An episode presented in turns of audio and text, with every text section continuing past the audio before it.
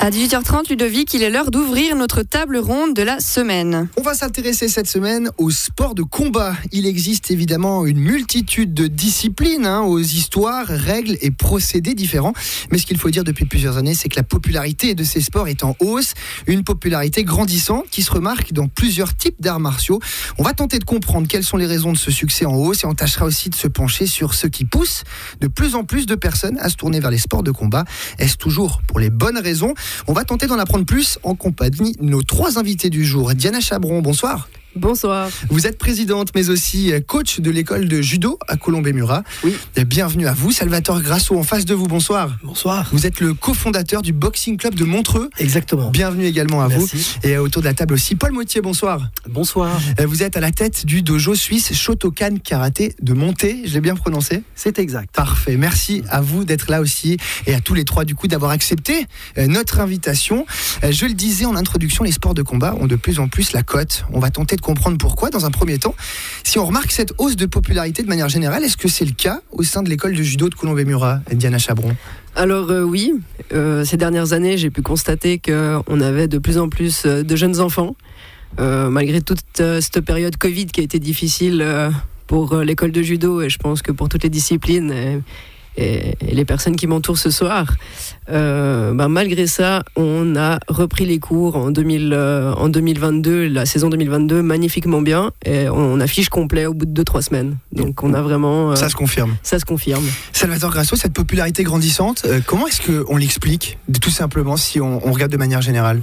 Bah, on l'explique simplement que euh, je pense que le, sport de combat aujourd'hui euh, va apporter un cadre aussi. On a dans cette jeunesse besoin peut-être d'un peu plus de cadre. Et puis euh, aussi la, télé, cette publicité qui est faite autour du sport de combat. Et bah, nous aussi, on, affiche complet ap- après l'ouverture du, Covid. Et on est content d'accueillir bah, des nouveaux membres à, chaque fois, mais aussi stabiliser et essayer de, de garder ces membres pour, pour les faire évoluer dans le bon sens et pas, euh, et pas qu'ils se dispersent dans, partout. Quoi. Une hausse aussi remarquée du côté de Montreux. Euh, on a parlé judo, euh, boxe, si on s'intéresse aussi au, au karaté. Paul Motier, on, on- on parle de ces sports de combat, terme assez large hein, d'ailleurs qui regroupe plusieurs disciplines, on, on vient de le, le- le constater. Vous êtes à la tête d'une école de karaté à Monté. Comment vous expliqueriez tout d'abord les différences entre ces disciplines, parfois dites traditionnelles, parfois dites modernes? Alors bon, c'est l'histoire hein, déjà de, de ces sports, comme vous venez de le dire, hein, les, les sports euh, que sont le judo, euh, la boxe et puis euh, le karaté. Eh bien, ce sont des sports euh, non seulement pour certains centenaires, mais même millénaires. Et puis euh, voilà, les, les, les nouveaux, les nouvelles formes comme le MMA, entre autres, c'est des sports qui cherchent à, à regrouper ces, ces diverses techniques. Et et justement, on parle du MMA, vous en avez parlé. Ça peut avoir une, une incidence ou un impact finalement le succès du MMA sur ces sports euh, ou sur disciplines plutôt dites traditionnelles comme le karaté, comme le judo. Alors bon, ça, ça peut contribuer aussi à faire connaître un autre sport puisque c'est justement un mélange de ces disciplines traditionnelles. Donc quand on parle effectivement de MMA et de ces nouvelles formes de combat, on parle aussi de celles qui existent depuis plus longtemps.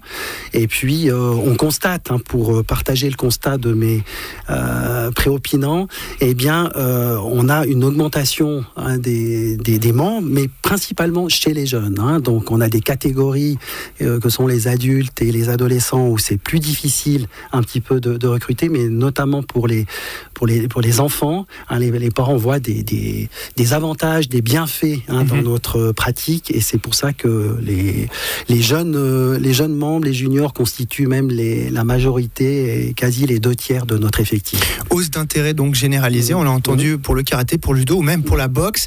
Euh, Diana Chabron, euh, on a vécu une semaine incroyable pour le judo suisse, on en parle quelques instants. Ça peut peut-être aussi faire partie des raisons qui expliquent aussi le succès de certaines disciplines. Euh, une médaille d'or au championnat du monde décrochée par le Zurichois Neil Stump en judo. Euh, c'est une performance évidemment qui, qui, en jette, qui a, qui, a un retentissement finalement. Oui, tout à fait, c'est incroyable. C'est un jeune qui, qui donne un, excellent exemple. Euh, cette semaine, il n'a pas été très, très performant dans ses jeunes années, tout, tout, tout écolier, comme on dit chez nous, les, les 10-12 ans. Et puis il a commencé à, à exploser, puis les années ont passé. junior, il a fait de grands résultats et il se retrouve aujourd'hui à, 26 ans en étant champion du monde. C'est une résonance ça pour, pour le sport, pour le judo suisse, a une résonance incroyable. C'est une résonance incroyable, euh, même ben, pour mes jeunes. J'ai un de mes jeunes qui va au championnat d'Europe euh, moins de 18 ans au mois de juin. Euh, ça a résonné fort en lui. tout est possible. Euh, Salvatore Grasso, euh, on parle aussi de succès médiatique. On entend hein, que les succès euh, sur, sur, le plan compétitif, évidemment que ça a un impact, mais le succès médiatique aussi, la médiatisation des combats de boxe, par exemple, ça, a un gros intérêt finalement, les diffusions de combats, les, ça aussi, ça, ça prend de plus en plus. Il y a un gros intérêt. Maintenant, c'est vrai qu'on voit de moins en moins la diffusion de combats de boxe, réellement à proprement dit. On voit plus des combats d'MMA comme on en a parlé tout à l'heure, mais par contre, il y a euh, les multimédias comme, comme les nouveaux films qui sortent euh, euh, sur la boxe. et, et, je pense que les jeunes s'identifient à, à, cette, cette façon de vivre. Des films aussi Voilà, des films, c'est ça. Et ils s'identifient à cette façon de vivre sans prendre conscience forcément de tout le travail qu'il y a derrière et, et, que c'est pas simplement une philosophie de vie, mais il y a tout un travail de d'apprentissage et de, et de d'être centré sur soi-même pour pouvoir vivre cette vie euh, à travers la boxe et que le, que le film lui ben voilà il montre une image un peu éphémère de tout ça mais après, euh, c'est notre rôle à nous de, les recadrer et de les, les, amener sur le bon chemin. Quoi. On l'entend, hein, ce cheminement qui on vous l'entend dire, a un peu duré euh, plusieurs années aussi. On, vise à, fidéliser aussi les, jeunes qui commencent. Euh, c'est là-dessus que je voulais vous emmener, Paul Motier. beaucoup de gens commencent un petit peu la mode, hein, c'est en 2023, mhm. euh, commencent des choses, finalement arrêtent par manque d'intérêt ou aussi parce qu'ils sont, il y a beaucoup beaucoup de disciplines aujourd'hui, donc mhm. intérêt de plusieurs horizons. Comment on fait pour pour fidéliser finalement ces jeunes, pour les pour les garder finalement dans le judo, dans le karaté ou dans la boxe? Alors c'est le, défi, je pense, de, tout instructeur, hein, c'est de réussir justement à à fidéliser hein, ses, élèves. Euh, il y a une telle offre, hein, ce qui n'était pas le cas quand euh, j'ai commencé il y a bien des décennies. Euh, les gens, il y a, on peut pas le cacher, à la fois une envie de, découvrir hein, ces sports de combat, et puis en même temps, pour certains, une volonté un petit peu de, toucher à, à tout, sans trop s'investir.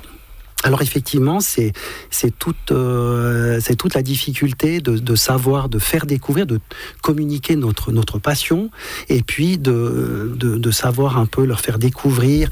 Euh, c'est c'est plus que des sports, hein. ce sont mhm. des, arts, que ce soit la boxe, le judo ou le karaté, et on n'acquiert pas cela euh, en quelques semaines, quelques mois, quelques années, c'est un chemin, et puis euh, ben c'est la difficulté des, instructeurs, mais qu'on réussit, euh, j'espère, avec plus ou moins de succès, mais c'est sûr que sur la quantité, il y a parfois, on dit peut-être une centaine d'élèves de, pour une personne qui va décrocher sa, ceinture noire. Hein. Ça, c'est une tendance qu'on remarque aussi dans le judo ou dans la boxe, Diana Chabron oui, oui, alors complètement. C'est un long cheminement. Je pense que pour, euh, pour chaque enseignant, euh, c'est un gros challenge de les, gagner, de les garder adolescents.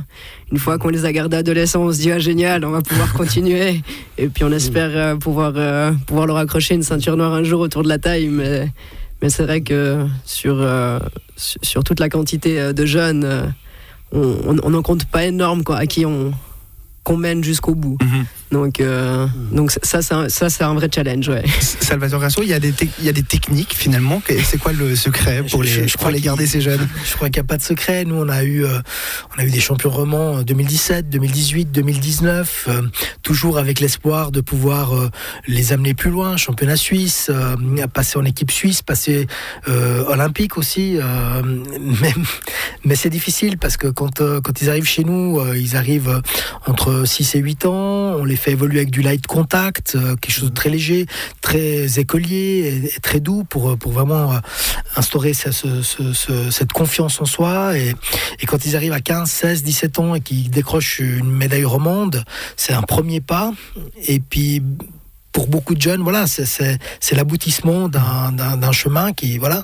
Et nous, on essaie de les faire évoluer, mais c'est pas évident. Euh, souvent, ils partent, ils, en plus, ils vont découvrir d'autres sports de combat en se disant, bah voilà, je suis champion roman, je, voilà, j'ai fait mon travail, je, vais passer à autre chose. Et, c'est pour nous difficile de, de les tenir ou de les lâcher parce que c'est la même chose, hein, et de leur faire comprendre. Mais on essaye, on essaye.